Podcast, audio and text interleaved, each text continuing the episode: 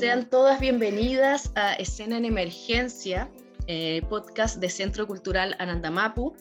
Yo soy Pauli Durán y hoy en este episodio número 3 ya estamos con Pablo Zamorano, investigador, creador, performer, profesor en artes del movimiento, nacido en la ciudad de Arica. Eh, ya tiene 33 años, por ahí leí.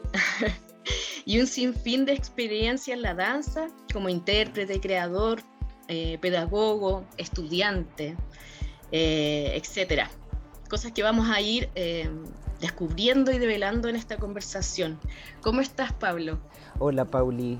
¿Me escuchas bien? Estoy muy contento por esta invitación. Estoy muy feliz de volver a encontrarme contigo, a conversarnos en estos espacios creativos Recuerdo cuando nos conocimos dentro de un contexto muy interesante, muy bonito, formativo a través del arte escénica y poder estar conversando ahora contigo, compartiendo de nada, me parece genial, bello. Así que muchas gracias por la invitación. Gracias, gracias por tu tiempo. Ay, gracias a ti. Mira, em, cuéntanos un poco, la verdad, en qué estás hoy, ¿En qué estás en el sentido de mm, si tienes alguna obra de, para estrenar o alguna creación, desarrollo, estudiando, no sé? Un poco, Cuéntanos un poquito para comenzar la conversación. Eh, bueno, un poco en todo lo en todo lo anterior, como que siempre habitando la pregunta, habitando la pregunta de, de la creación, siempre siendo un estudiante eterno también, entonces sigo estudiando. Y, en términos como creativos, eh, creativos de las artes escénicas, ¿no? porque como que también fluctúa un poco en, otras ideas de lo creativo fuera quizás de lo escénico, sino más bien en lo investigativo o en lo pedagógico, que también es creativo siempre, ¿no? Eh, desde, desde, las escénicas, este, bueno, estuve trabajando el año pasado en un Fondo Nacional de Creación junto a la compañía Danza en Cruz, y nos quedamos con un estreno, un proyecto de investigación y creación precioso que, conformamos en, conjunto en relación a la vida y obra de el gran folclorista y cantautor chileno Héctor Pavés Casanova. Entonces ahí conformamos una estructura escénica que quedó lista para ser presentada, pero debido al, a la contingencia sanitaria, bueno, no, no pudimos estrenar, pero eh, seguimos empujando eso con reuniones, con encuentros y posiblemente en septiembre de este 2021 podamos verlo. Ese, esa puesta en escena, ¿no? ese trabajo como de escénicas y preguntándose también qué es lo escénico, muy cruzado por el folclore, por lo biográfico y, y en eso nos quedamos en términos de Mira, sí, sí, me enteré por Gabriela Neira mm. eh, de, este estreno y quedamos todos así como en, en una pausa, em, pensando que íbamos a poder ir al estreno y no, y, o a las funciones que iban a tener ahí En, el, en el GAM, era, ¿verdad? claro, y bueno, no se pudo, hay que esperar un poquito, al parecer, para, para que se abran, vuelvan a abrir los espacios. Em, ¿Qué más nos quieres contar? ¿Algo más sobre lo que em, estás Bueno, ahora estoy partiendo un proyecto también, eh, también eh, subsidiado, por decirlo así, gracias al Fondo de, Cultura, que tiene que ver con una, con una especialización eh, de escritura en procesos creativos, que es algo que me apasiona mucho y que me parece también súper interesante de estar en esa práctica. Y, estoy ahí partiendo con reuniones, con pequeños encuentros con personas ligadas a, la metodologizar o a eh, transcribir procesos creativos en danza. Así que ese va a ser un proyecto en el que voy a estar trabajando durante todo este año y cuyo cierre un poco se materializa en un libro, en una, en una edición y publicación de un eh, cuaderno de campo, bitácora, eh, por ahí va a ir agarrando el formato, el, como la perspectiva de toda esta escritura.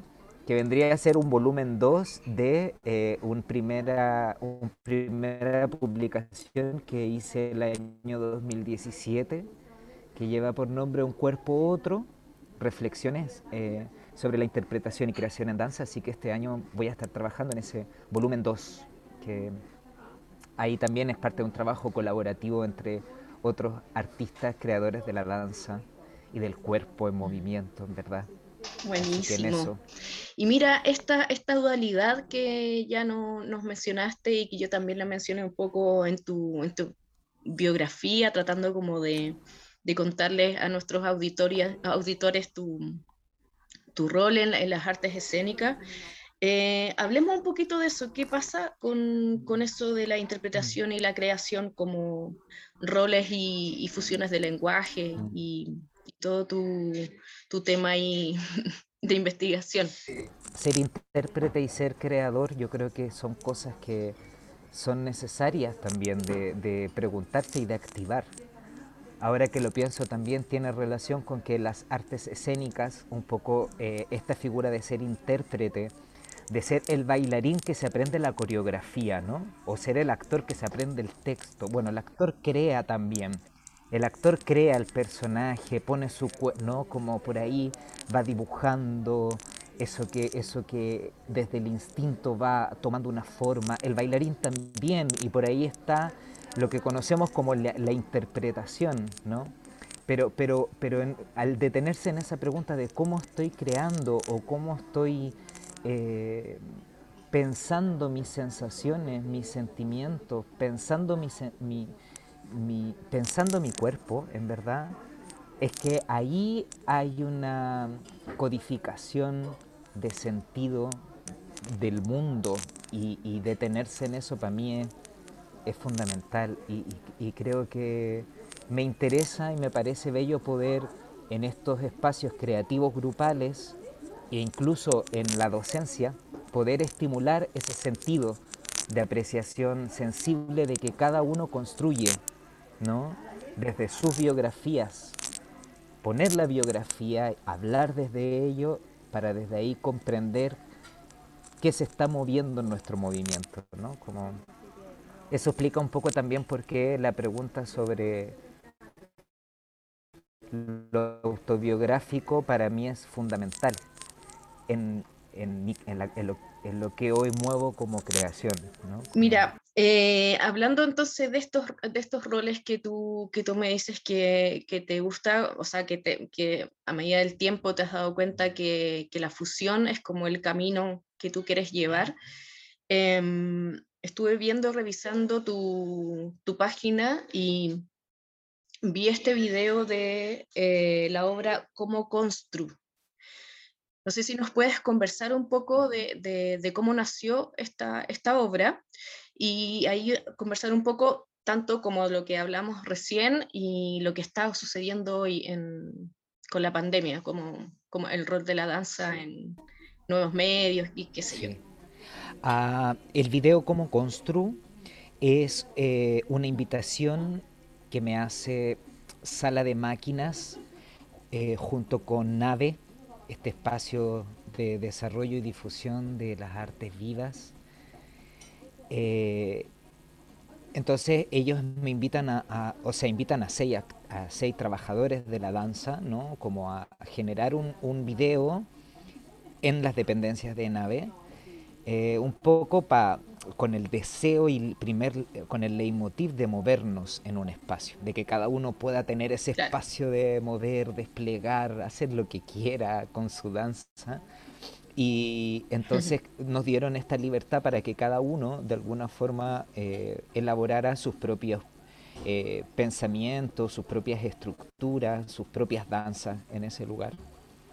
Entonces, claro, al recibir esta invitación me voy preguntando eh, qué, es lo que, qué es lo que me ha movido mucho este último tiempo. Y la primera sensación tiene que ver con una como superposición de marcos mentales, como, como que un poco como una, una intensificación del, desdoblamiento de mis presencias virtuales, eh, estando solo, estando solo hay algo que ha pasado con la sensibilidad en este confinamiento, eh, que de alguna forma este desdoblamiento de, de, las presencias tiene que ver con eh, todas estas formas de comunicación mediadas por el Zoom, por el teléfono, por el FaceTime, por eh, no como hacer clases a distancia y estar conectando con sensibilidades a distancia, ¿no? Como que hay algo que se ha activado en esto y que lo único que me, que me, que me que se posicionaba como una idea de presente tenía que ver con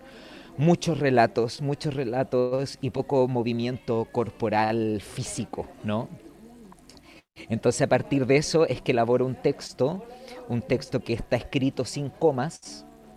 Entonces como que no hay una separación de ideas, sino más bien aparece esta idea de relato no lineal, muy circular también, y, un devenir de ideas, una contaminación constante de todo eso, lo sonoro también que me cruzaba. Y se arma primero la grabación de este texto, eh, con eh, intervenciones también sonoras de distintos artistas eh, son, musicales, qué sé yo, archivos, o sea, archivos sonoros, también propagandas de, de, la televisión, como todo eso mezclado. De, la, pandemia, entre medios. Claro. Y, ese, ese trabajo sonoro lo, lo, hizo Javier Pardo, un compañero con que él elaboró de alguna forma este paisaje o este contenedor sonoro. Y de ahí entonces la idea de, reflexionar sobre el cuerpo movimiento en eso era ponerlo en un tiempo muy lento. Medio lo que estoy haciendo es explicar el video, pero, pero eh, lo que sucede con el movimiento es algo muy relentado, algo que no está en un tiempo eh, del cotidiano tampoco, sino que hay una edición de video que es poner al cuerpo en una lentitud, ¿no? Y bueno, ese video está en YouTube, está en hace poquito. Sí, invitarlos, totalmente a, que lo, revisen. es un intento, no, no quiere ser una gran obra, o, sino que es solo una reflexión en esta experiencia coreo-audiovisual, por decirlo así, ¿no? Como, y, y, es lo bonito también, un poco enlazando con, con tu pregunta en relación a cómo nos vamos filtrando por otras prácticas, nos vamos permeando por otras prácticas y trabajar con un audiovisualista es súper interesante porque también te invita ¿no? a, a, tu poner entonces eh, en tu práctica nuevos, nuevos conceptos, nuevas formas de comprender este, esta percepción del movimiento y eso es muy bonito y sonoramente también. Entonces, por ahí así se construyó este cómo constru, que de alguna forma viene de la pregunta mm. cómo construir en plural. ¿Cómo construimos en plural? Eh, y, de ahí saltan preguntas sobre este límite difuso entre ser individuo y colectivo a la vez, entre ser parte de una comunidad, entre eh, observar tu subjetividad no como... Hay, hay, hay varias preguntas ahí muy comprimidas también. Yo creo que es un video complejo. es un video complejo. Sí, eh, lo que me pareció interesante del video, porque eh, si bien tú mencionabas también que eh, la danza se sumó de alguna forma, como por un, o, que esta invitación de nave también era como una, una manera de agarrarse y de seguir y de seguir construyendo y creando desde algún lugar, porque no, no se podía, porque estaba todo cerrado, porque necesitábamos igual movernos, como decías tú. Lo interesante eh, es que, claro, como estos primeros videos eh, o trabajos audiovisuales que fueron apareciendo en danza, eh, de hecho, participé de algunos amigos que me decían, grábate en tu casa, en el baño, donde sea, y hacemos un video y subamos y sigamos y sigamos. Y esto como, como hambre de, de seguir. Eh, pero lo interesante de tu, de tu video, lo que me pareció es que como de alguna manera eh, devela este nuevo medio, que es el audiovisual, ¿verdad? Como que lo, lo, lo, lo abre, ¿cachai? Lo, lo devela y devela todas estas preguntas Em, en el mismo discurso. O sea, es como, es como lo mismo que a lo mejor que te pasó cuando te hicieron esta invitación y tú dijiste, chuta, pero tengo tanta pregunta que en verdad no quiero hacer como una coreografía o una obra de danza. Yo quiero, yo quiero en verdad eh, expresar lo que estoy sintiendo hoy.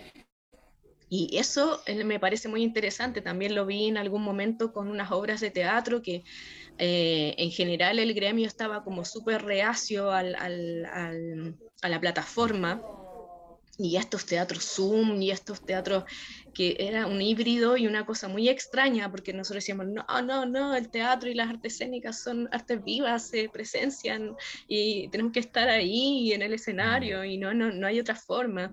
Pero de pronto esta, estas, estas eh, maneras se fueron eh, eh, transformando en esta develación del medio y en esta experimentación vi unas obras, de, unas obras por Zoom eh, muy experimentales, en donde jugaban con las mm. pantallas, con lo sonoro, con lo que veías, con lo que no podías ver, con, mm. con las interpretaciones. Y la danza también ocurrió lo mismo, o sea, si bien eh, de alguna manera existe el formato o el género video danza, que es otro, otra cosa, eh, sí pudimos eh, estar al tanto de lo que estaba ocurriendo en danza a través del, del audiovisual. Y eso es, eh, me parece como al principio, como te dije, como que estábamos todos reticentes, pero de pronto todos empezamos como a decir, bueno, ya, o sea, vamos en el segundo año pandemia, no podemos como ser tan, tan cerrados, por decirlo así, y, y vamos y juguemos. Claro. Es ¿Qué te pasa con eso, Tana? Yo, creo, yo creo que hay, hay, o sea, que es interesante preguntarse también cuál es el marco referencial de eh, las escénicas o, de las artes que uno está poniendo, ¿no? O que uno desea seguir poniendo en práctica, porque como dejando de lado un marco en donde lo escénico está mediado por un escenario, para mí la danza como es movimiento, eh, es rito también, eh, si, si, me pongo a pensar en la línea cronológica que pueda que, de repente se arma entre el fuego y la danza con el fuego solamente, eh, en un contexto espiritual.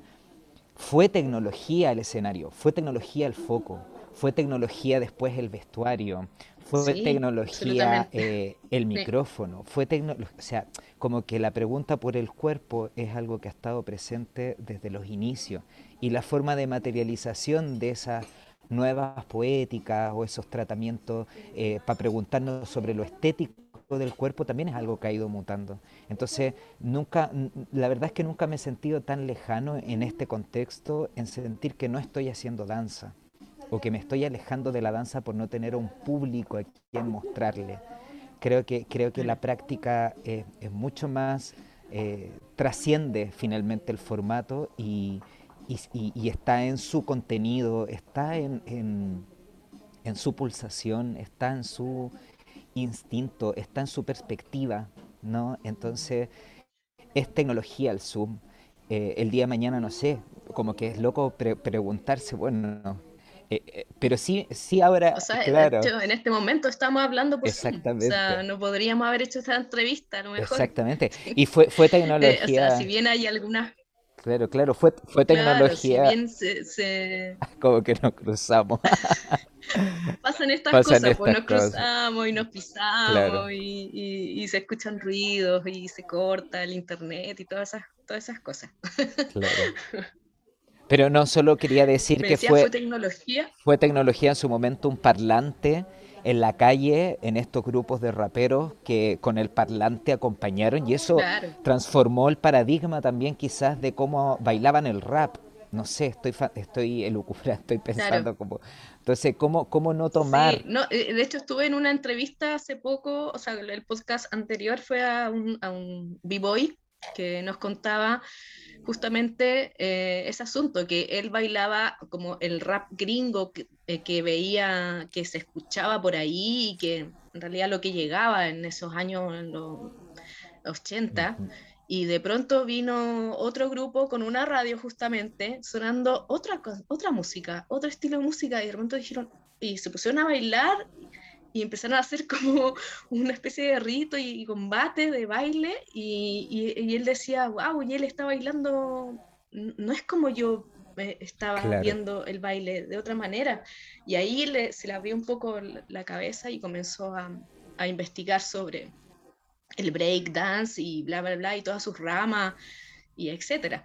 Entonces, claro, como dices tú, van, van estas tecnologías o como los focos también en algún momento eran las candilejas que encandilaban literalmente a los actores para que no tuvieran pánico escénico así.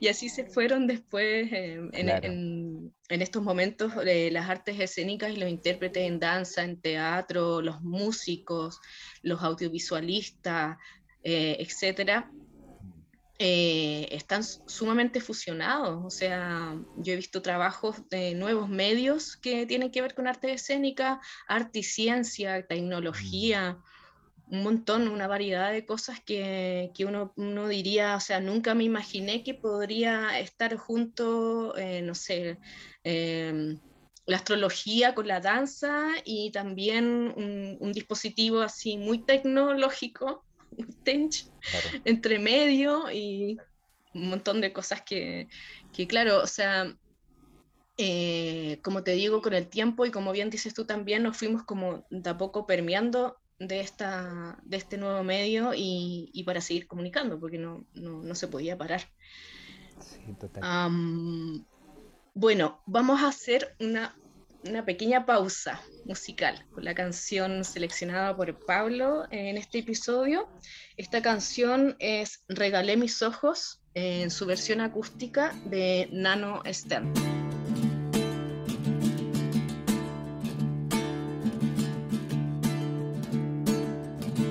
Canto desde el negro más oscuro de la humanidad Canto con la fuerza de los pueblos y su identidad.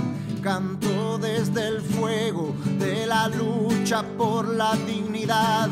Canto con la sangre de los ojos que nos sanarán. Canto para denunciar que el nunca más no era verdad. Canto por los muertos que se fueron y no volverán canto sin sosiego, porque nada los devolverá. Canto por Gustavo y por los días que ella no verá. Entre tanta noche y entre tanta muerte, regale mis ojos para que la gente despierte.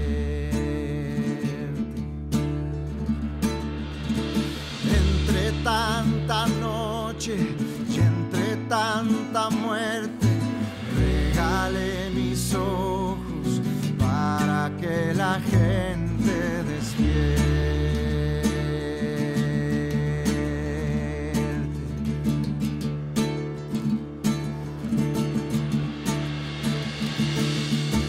Canto como un río de esperanza por lo que vendrá Canto porque el miedo que tenemos se nos pasará. Canto y luego exijo que ya no haya más impunidad. Canto pa' que el canto sea un arma de la libertad. Canto con los niños que son libres de toda maldad. Canto por los viejos que merecen otra realidad canto y tengo pena y me da rabia la desigualdad. Canto porque el verso es mi fusil en esta sociedad. Entre tanta noche y entre tanta muerte, regale mis ojos para que la gente despierte.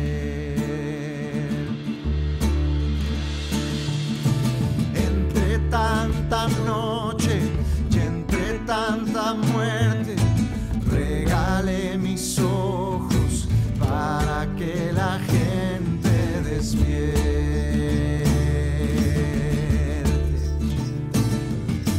Entre tanta noche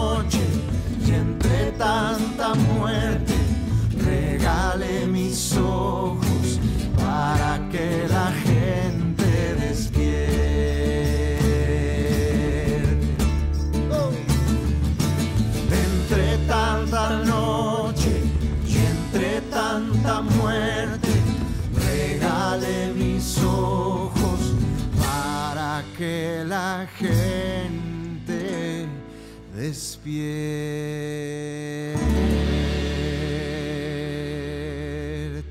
Bueno, ya escuchamos la canción de Nano Stern, eh, acabamos de escucharla. Em, bueno, este es un homenaje a Gustavo Gatica, estudiante víctima de estallido ocular, eh, el cual fue atacado de manera absolutamente desmedida, aberrante, bueno, como tantas otras víctimas, em, manifestantes de esta revuelta en Chile, de parte de la Policía Armada. Bueno, comento todo esto porque eh, hay una idea eh, en, el, en, el, Centro Cultural de mostrar estos podcasts en una radio online, que es bien escuchada eh, acá, bueno, acá poco, poco más, o sea, un poco más en, en Argentina y en, y en, España, y me parece importante un poco eh, hacer estos comentarios en estos espacios de alguna manera de contención y visibilizar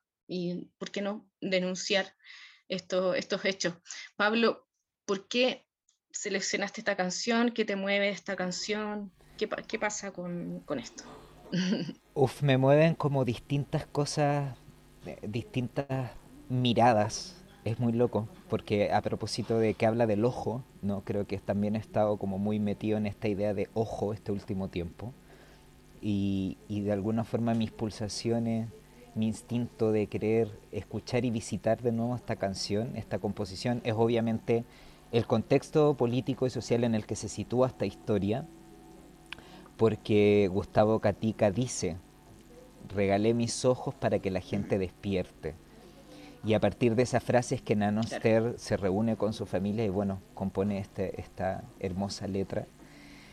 Eh, y, que es necesario, ¿no? Como de, de preguntarse para mí en ese sentido eh, cómo se construye la perspectiva, ¿no? como desde dónde estamos construyendo la mirada de este nuevo Chile. Eh, a mí me tocó vivir el estallido social viviendo en Madrid, estaba viviendo en Madrid en ese entonces y uff, o sea, el, el, corazón lo tenía, pero en un lugar, en un lugar muy, muy único, muy inolvidable.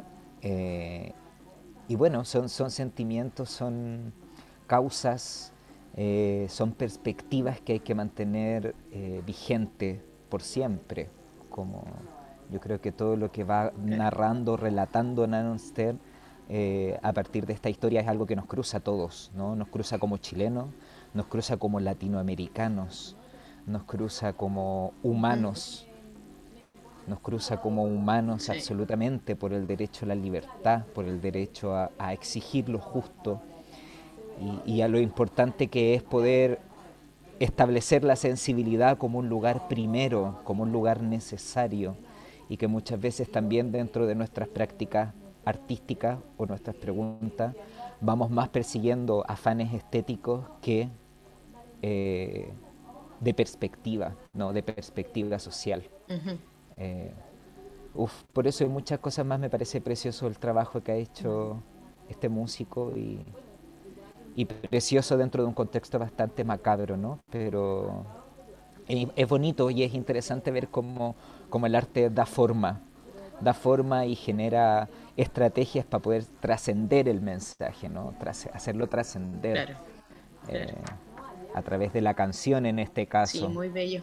De una experiencia sonora construir un relato, ¿no? Como decisiones humanas muy, muy interesantes y muy bonitas de preguntarse. Muchas gracias por regalarnos de alguna manera este, este momento. Eh, mira, y enlazándonos un poco con, con esto que tú estabas eh, comentando del arte, cómo se va construyendo a pesar de un, un, episodio aberrante, un episodio horroroso, cómo lo construye y cómo lo, cómo lo lleva a otro, a otro lugar, un lugar eh, de, como de evolución, por decirlo de alguna manera. Eh, me gustaría que conversáramos em, de los espacios, espacios eh, de creación. En estos momentos ha sido muy difícil para los espacios físicos, centros culturales, espacios que todos conocemos que incluso ya tuvieron que cerrar. em, por financiamiento y por todo lo que está sucediendo. Eh, algunos eh, siguieron en el aguante, otros no.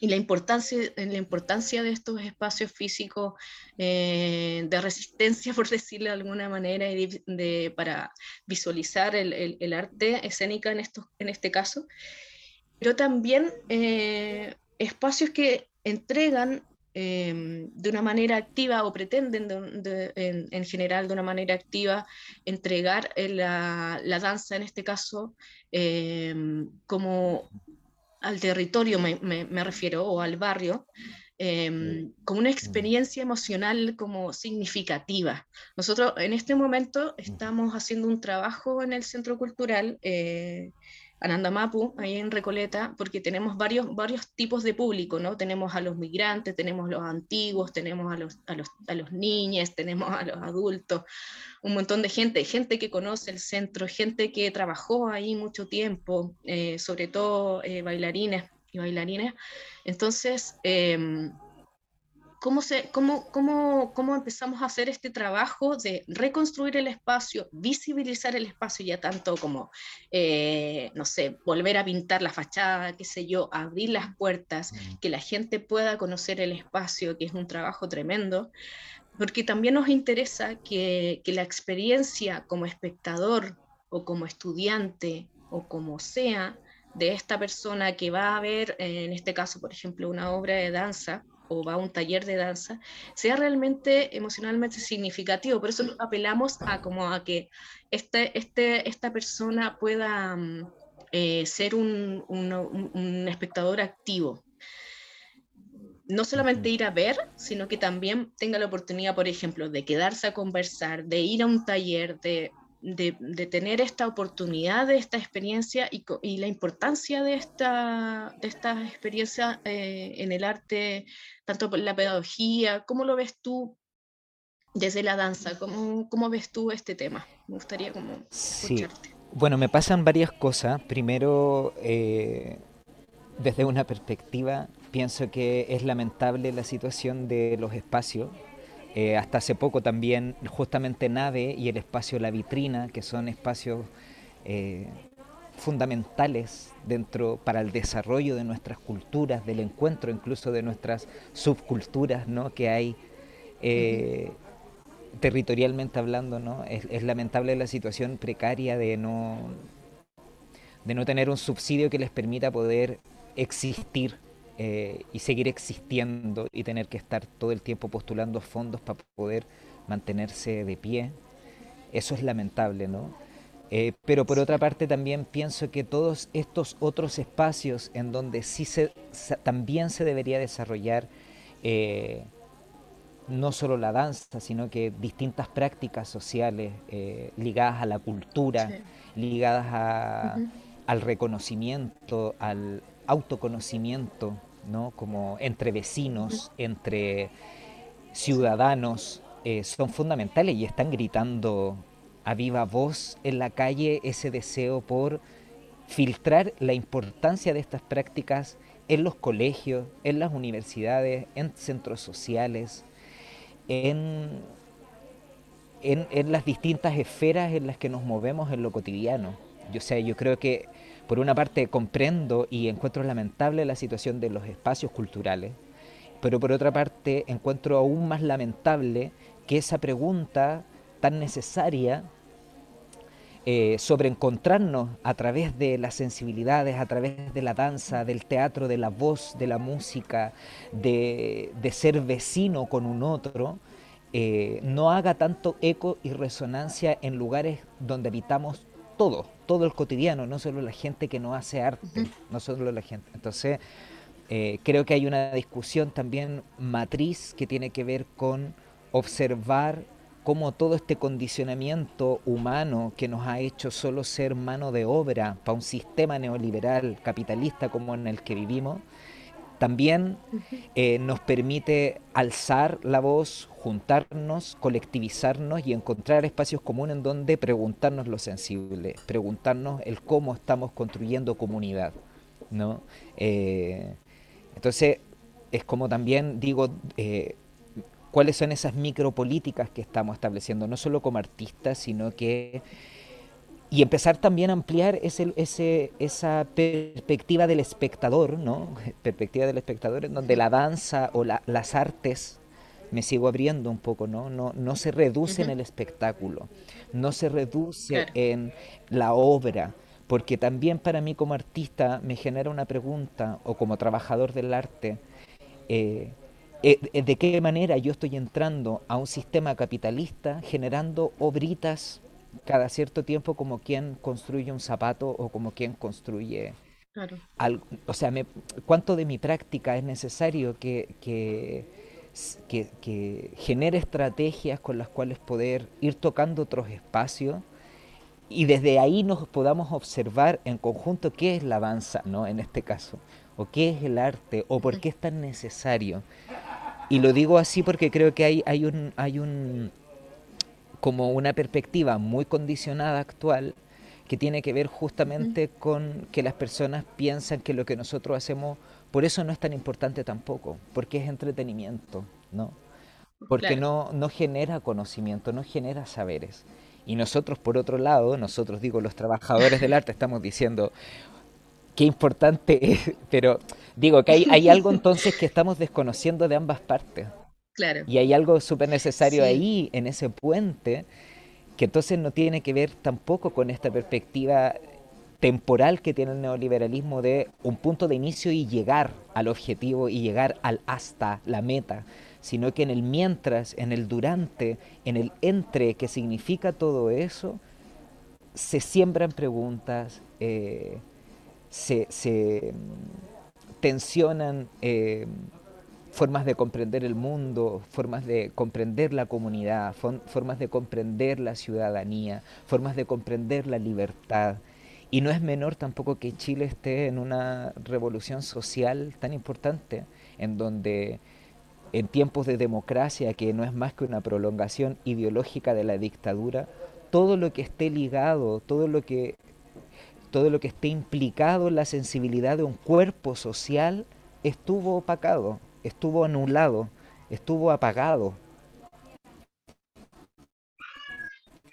¿No? Entonces, ¿cómo, el artista deja un poco de ser artista y comienza a ser más un trabajador de la cultura?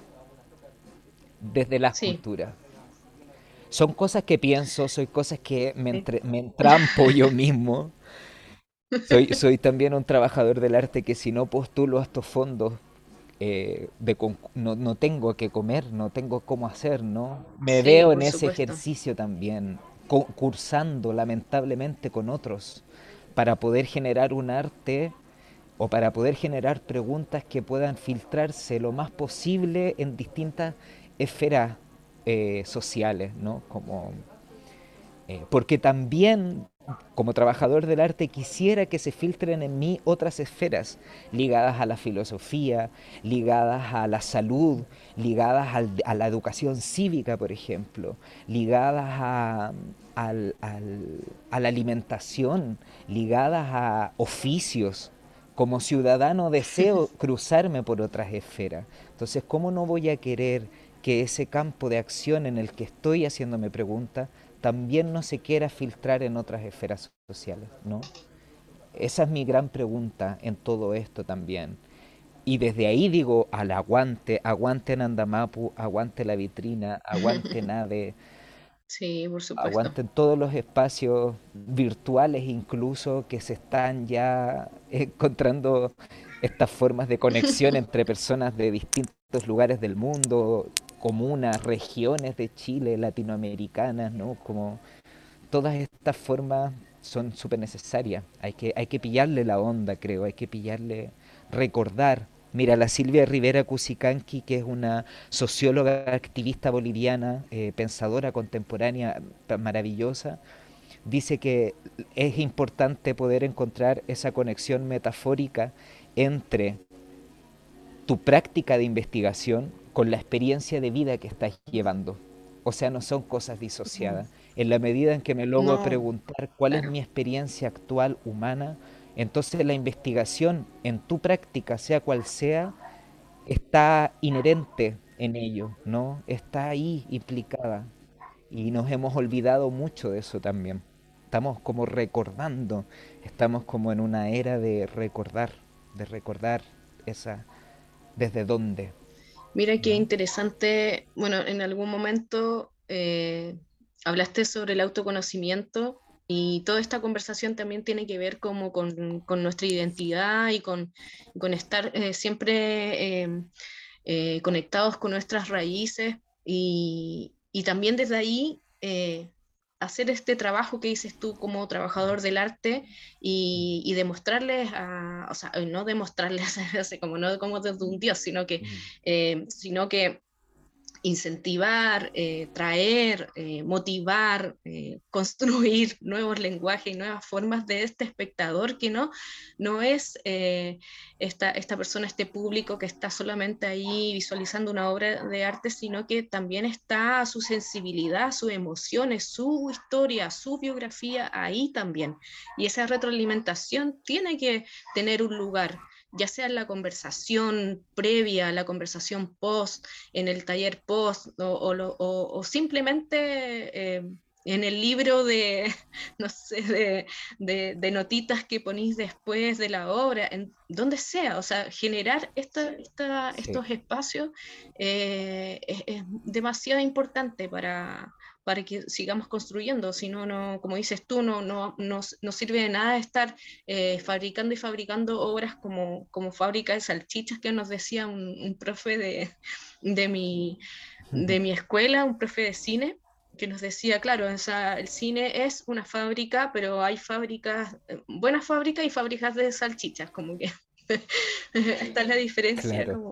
y, y claro, que, claro que es importante el autoconocimiento. Yo lo, lo, que, bueno, lo que recuerdo de ti en algún momento cuando yo te conocí a ti en, en tu examen de, de, titulación en la Universidad de Chile, ahí fue como la primera vez que te vi, porque fui a ver a Rocío, a una compañera tuya, y, y ahí, claro, me quedé, me quedé con ese clic de, tu, persona, como porque también me llamaba mucho la atención tu trabajo y ahora revisando un poco antes de la entrevista, eh, cómo también tú haces mm. ese enlace en tu trabajo con tus raíces, o sea, tú naciste en Arica y, siempre estás llevando eh, el norte de Chile a, tu trabajo.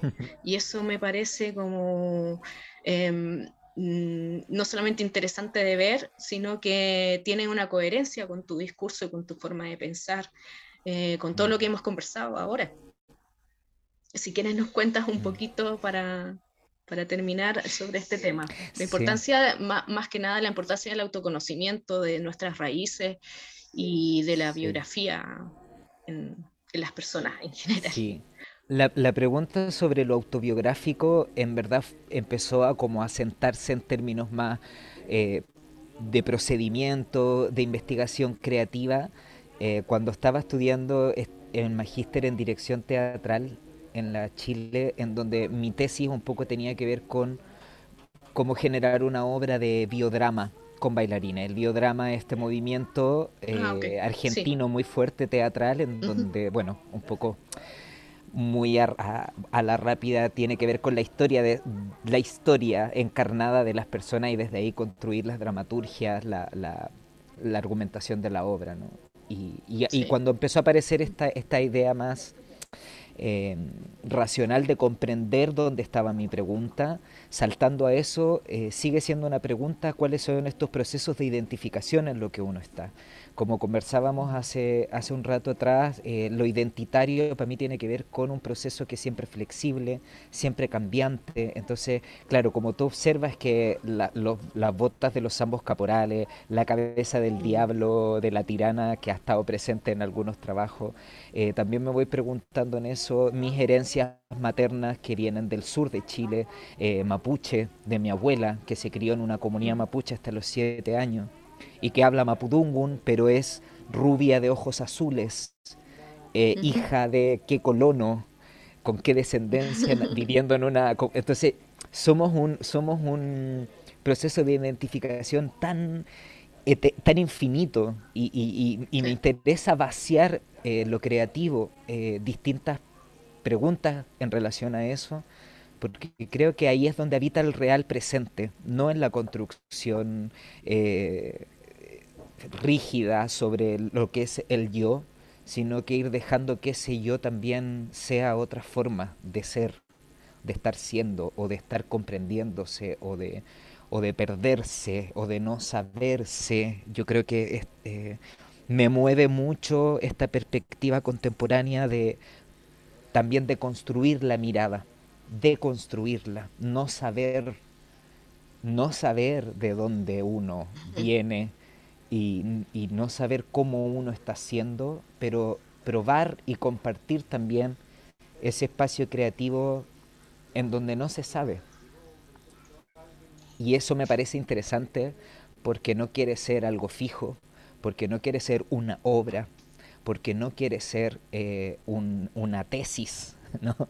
quiere ser un compartir, eh, es, como algo cercano a, una eh, presentación de residencia o a un work in progress, que como queramos llamarlo, ¿no? Como me gusta arriesgarme, asumir ese, ese riesgo que puede tener para un otro, ver algo que no está bien hecho o que no dramatúrgicamente está bien armado, como que me hace bien pensar también una práctica artística en donde el ojo no está en un cliente que dice me gusta o no me gusta, ¿no? Bueno, te puede, le puede gustar o no a la gente por donde uno investiga, pero me parece interesante ese lugar de investigación creativa donde nos acercamos a ver, a ver formas, no a ver obras cerradas, ¿no? Como y ahí, claro, está siempre esta pregunta de cómo nos hemos configurado socialmente, de cuáles son nuestras micropolíticas, de cómo eso genera macropolíticas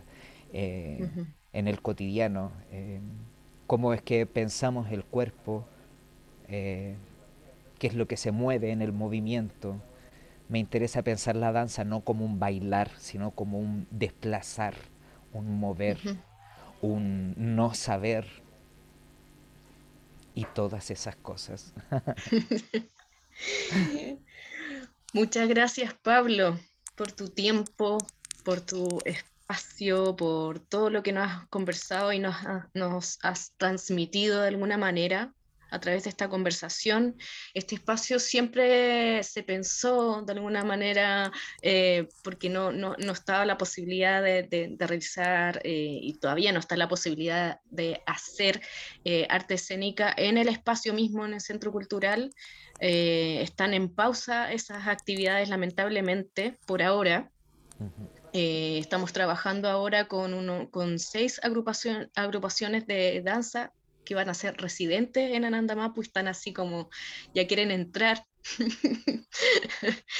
y, pero bueno, este espacio por ahora también es un espacio para visibilizar el trabajo que no ha parado de todos y todas las trabajadoras del arte escénico eh, que lamentablemente han sido mm, golpeados eh, por esta pandemia, eh, pero no por eso y vamos a, cerrar los espacios y, vamos a parar, sino que de alguna manera este, este lugar es para abrir estas conversaciones y, bueno, nada, agradecer a todos los que nos están escuchando, a ti Pablo, eh, en este nuevo episodio, e invitarlos a todos a que revisen el Instagram de Ananda Mapu. Estamos realizando eh, actividades eh, gratuitas de literatura, eh, se están haciendo unos talleres de lectura muy, muy bonitos eh, eh, en el área de, lectura.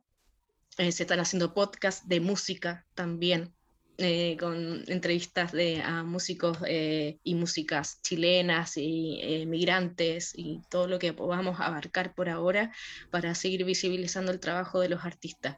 Muchas gracias, Pablo.